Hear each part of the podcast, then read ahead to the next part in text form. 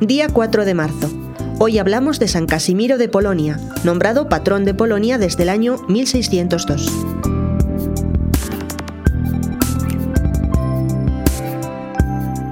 Casimiro nació en el año 1458 en Cracovia.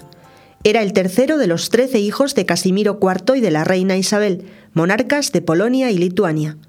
Recibió una esmerada educación que él supo aprovechar.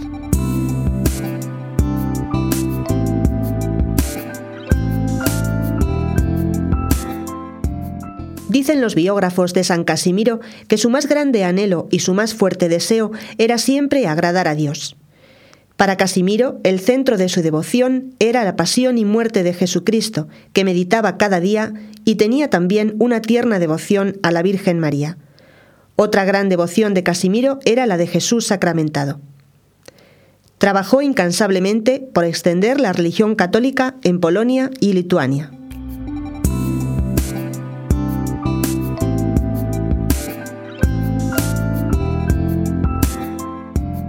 Los preferidos de San Casimiro eran los pobres.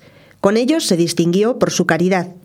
Un biógrafo, enviado por el Papa León X a recoger datos acerca de él, afirma que la caridad de Casimiro era casi increíble, un verdadero don del Espíritu Santo, que el amor tan grande que le tenía a Dios le llevaba a amar inmensamente al prójimo, y que nada le era tan agradable como la entrega de todos sus bienes en favor de los más necesitados. El pueblo le llamaba el defensor de los pobres.